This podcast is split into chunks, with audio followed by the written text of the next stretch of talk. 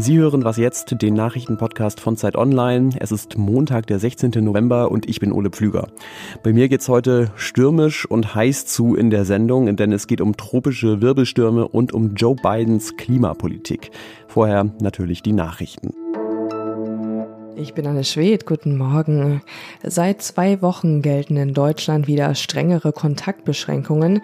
Eigentlich erstmal nur im November, aber reicht ein Monat aus, um die Corona-Fallzahlen zu senken oder gibt's auch im Dezember noch Maßnahmen? Darüber beraten heute Bundeskanzlerin Angela Merkel und die Ministerpräsidenten der Länder.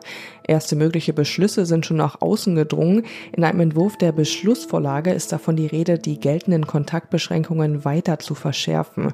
So soll es zum Beispiel nur noch erlaubt sein, sich mit Personen des eigenen Haushalts und maximal zwei weiteren Personen in der Öffentlichkeit aufzuhalten. Private Feiern soll es bis Weihnachten gar nicht mehr geben. In Schulen sollen Schüler und Lehrer aller Jahrgänge im Unterricht und auf dem Pausenhof Masken tragen müssen. Klassen sollen zudem halbiert werden. Außerdem will der Bund besonders gefährdete Menschen mit vergünstigten FFP2-Masken unterstützen. In den vergangenen sieben Tagen hat es in Deutschland mehr als 130.000 Neuinfektionen gegeben. Das sind einige tausend mehr als in der Woche zuvor. Insgesamt haben sich mehr als 800.000 Menschen in Deutschland schon nachweislich mit dem Coronavirus angesteckt. Redaktionsschluss für diesen Podcast ist 5 Uhr.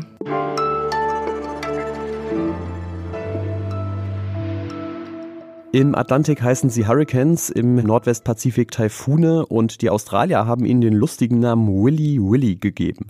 Tatsächlich ist aber nichts witzig an tropischen Wirbelstürmen. Das haben die letzten Wochen wieder gezeigt. Auf den Philippinen hat eine Reihe von Taifunen Dutzende Menschen getötet. In Mittelamerika sind durch die Erdrutsche, den Sturm und den Starkregen von Hurricane Eta wohl mindestens 200 Menschen gestorben. Und über dem warmen Wasser in der Karibik braut sich jetzt schon der nächste Sturm zusammen. Er bedroht Honduras und Nicaragua. Das Thema möchte ich jetzt mit Dirk Asendorf besprechen, der freier Autor für das Wissensressort der Zeit ist. Hallo Dirk. Hallo. Ja, gerade im Nordatlantik ist es ja wirklich eine bemerkenswerte Hurricane-Saison. Es hat zwar keinen in der höchsten Kategorie 5 gegeben, aber insgesamt 30 Wirbelstürme schon im Nordatlantik. Ähm, und das ist jetzt schon ein Rekord, obwohl die Saison zumindest noch nicht ganz zu Ende ist. Was könnte denn eine Erklärung dafür sein? Also es gibt unter den äh, Klimawissenschaftlern eine Vermutung, wo sich eigentlich alle ziemlich einig sind. Und zwar hat das was zu tun mit der Wassertemperatur im zentralen Pazifik. Wenn die besonders außergewöhnlich hoch ist, dann spricht man von einem El Niño-Jahr. Dann äh, gibt es Rekordregenfälle im westlichen Südamerika und ausgeprägte Dürre in Australien. Dieses Jahr haben wir das umgekehrte Phänomen, ein sogenanntes La Niña-Jahr, also die Schwester vom El Niño. Und das führt dazu, dass wir den Niederschlag an der südamerikanischen Westküste gerade nicht haben, dafür Rekordregenfälle in Südostasien und ganz offensichtlich auch eine Zunahme von Hurricane in Atlantik und Karibik. Es gibt dafür auch eine Erklärung, nämlich führt dieses La Niña-Jahr dazu, dass schwächere Scherwinde unterwegs sind über dem Atlantik Scherwinde. Das bedeutet, dass in verschiedenen Höhen der Wind in unterschiedlicher Geschwindigkeit und Richtung bläst. Und wenn das stark der Fall ist, dann werden sich bildende Wirbelstürme sich nicht richtig doll entwickeln können. Und in diesem Jahr sind diese Scherwinde aber eben besonders schwach. Das hat mit diesem La Nina-Jahr zu tun. Welche Rolle spielt die Erderwärmung durch Treibhausgase dabei und kann man das überhaupt sagen, welche sie spielt? Die Frage ist nicht so leicht zu beantworten, weil über die Zahl und Stärke von Wirbelstürmen wissen wir erst genaueres seit ungefähr 1980, nämlich seit dem Beginn der globalen Wetterbeobachtung mit Satelliten. Wenn man sich die Zahlen seit 1980 anguckt, dann sieht man, dass sich an der Zahl zumindest der Wirbelstürme eigentlich nichts geändert hat. Wo sich aber eigentlich alle Klimawissenschaftler einig sind, das ist, dass die Wirbelstürme stärker werden. Und das hat einfach damit zu tun, dass bei höheren Temperaturen mehr Energie sozusagen drinsteckt in der Wasseroberfläche, die ja dann weitergegeben wird an diese Wirbelstürme. Die andere und vielleicht sogar noch entscheidendere Frage für uns Menschen ist ja, welchen Schaden richten sie denn dann an? Also einerseits sterben ja jetzt deutlich weniger Menschen als noch vor einigen Jahrzehnten an diesen Stürmen. Gleichzeitig ähm, richten sie immer mehr materiellen Schaden. Wie kommt denn das? Dass zum Glück weniger Menschen sterben, liegt daran, dass sich die, die äh, Katastrophenprävention erheblich verbessert hat. Durch die Satellitenbeobachtung kann man heute Wirbelstürme schon sehr früh erkennen, wenn sie sich überhaupt erst bilden, sodass man die Menschen rechtzeitig evakuieren kann. Die materiellen Schäden, mit der Zeit werden diese Schäden einfach schon deswegen immer größer, weil an den Küsten immer mehr Menschen leben und einfach höhere ökonomische Werte schaffen, die in den gefährdeten Küstenregionen liegen. Die Philippinen sind ja gerade auch besonders stark betroffen. Wie wirkt sich das da aus? Das taucht in den Statistiken kaum auf und das liegt daran, diese materiellen Schäden in Dollar und Cent gerechnet, die sind fast nur in Industrieländern, vor allem in den USA und in Japan. In den armen Ländern Zentralamerikas, der Karibik oder zum Beispiel auf den Philippinen, da ist die Zerstörung und der Verlust für die Menschen zwar im Zweifel viel größer, weil dann das ganze Haus weg ist und nicht nur das Dach zum Beispiel. Der ökonomische Wert ist aber so gering, dass es in dieser Statistik sich nicht niederschlägt. Deswegen muss man sehr vorsichtig sein, wenn Schaden ausgedrückt wird in Dollar und Cent. Vielen Dank nach Bremen an Dirk Asendorf. Gerne.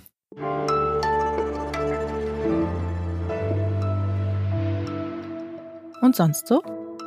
Wie sieht es eigentlich bei Ihnen im Homeoffice aus? Also jedenfalls, falls Sie zu denen gehören, die im Homeoffice arbeiten dürfen oder müssen. Ich sitze relativ unspektakulär am Schreibtisch im Schlafzimmer und spreche seit März zu Hause meine Texte in dieses Mikrofon hier.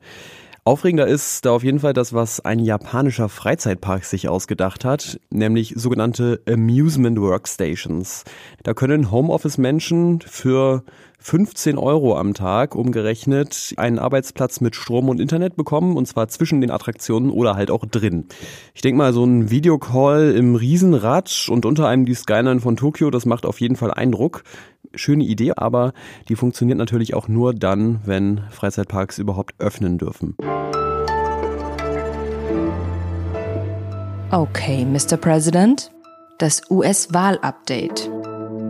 Vielleicht erinnern Sie sich noch an diese extrem garstige erste TV-Debatte zwischen Joe Biden und Donald Trump, als der Moderator da die Klimakrise als Thema angekündigt hat. Da konnte es Joe Biden offenbar gar nicht schnell genug gehen. I'd like to talk about climate change. So would I. Und da die Zeit ja wirklich drängt, komme ich jetzt sofort zu meinem ersten Gesprächspartner. Das ist Stefan Schmidt aus dem Wissensressort der Zeit. Und mit ihm möchte ich jetzt darüber sprechen, was heißt es denn eigentlich, dass jetzt tatsächlich wieder ein Mann im Weißen Haus sitzen wird, der das Problem ernst nimmt. Hallo Stefan.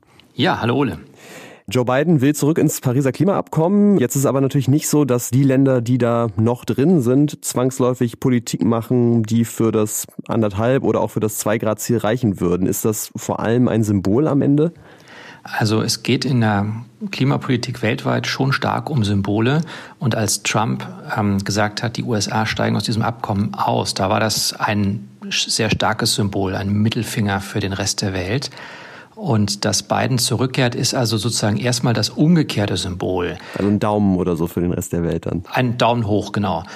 Aber die Selbstverpflichtung der Staaten ist im Moment nicht ausreichend, um das 2 Grad oder gar das 1,5 Grad Ziel zu erreichen. Das stimmt, da muss von allen äh, im Vertrag noch viel mehr kommen.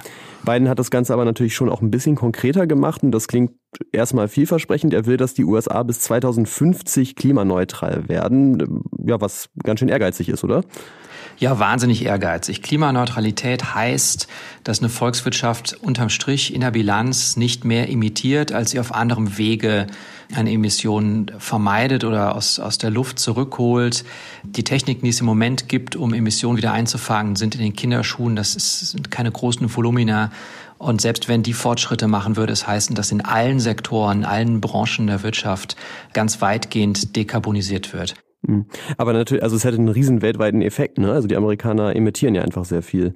Ganz genau. Und sie schließen sich sozusagen an. Die Europäer haben das Ende 2019 zum Ziel erklärt. Äh, diesen Herbst hat der chinesische Präsident angekündigt, sie wollen auch bis 2060 klimaneutral sein. Daraufhin sagten sowohl Japan als auch Südkorea, sie streben dasselbe Ziel bis 2050 an. Und wenn man da jetzt im Kopf mal die Amerikaner schon dazu addiert, dann hat man so etwa, ja, so zwei Drittel der weltweiten Wirtschaftsleistung. Und wenn die alle in Richtung Neutralität streben, dann hat das einen unglaublichen Sogeffekt auf die äh, gesamte Weltwirtschaft. Was müsste Biden denn ganz konkret tun, um ja dieses Ziel zu erreichen, was er da formuliert hat? Er müsste erstmal im nächsten Jahrzehnt radikal Emissionen senken. Es gibt so Berechnungen, die sagen, wenn ein Land 2050 neutral sein will, dann muss es bis 2030 etwa die Hälfte der jetzigen Emissionen senken. Und das geht nicht, wenn man nur auf einen Sektor guckt. Wenn man sagt, wir gucken erstmal auf die Stromerzeugung oder auf den Verkehr. Das Ehrgeizige bei dieser Klimaneutralität ist, dass man auf alle Sektoren schauen muss, auch auf die Landwirtschaft, auf die Ernährung. Und da müsste er also ganz starke gesetzliche Rahmenbedingungen setzen, dass die alle parallel dekarbonisiert werden. Also ein gigantisches Projekt für Joe Biden und seine Regierung. Vielen Dank, Stefan Schmidt. Ja, gerne, Ole. Und Sie, liebe Hörerinnen und Hörer, überlasse ich jetzt der gigantischen Aufgabe, gut in diese Woche zu kommen. Woche drei des Teil-Lockdowns. Dazu natürlich mehr später im Update heute Nachmittag wahrscheinlich. Ich bin Ole Pflüger. Mails können Sie schicken an wasjetzt.zeit.de. Danke fürs Zuhören. Bis zum nächsten Mal.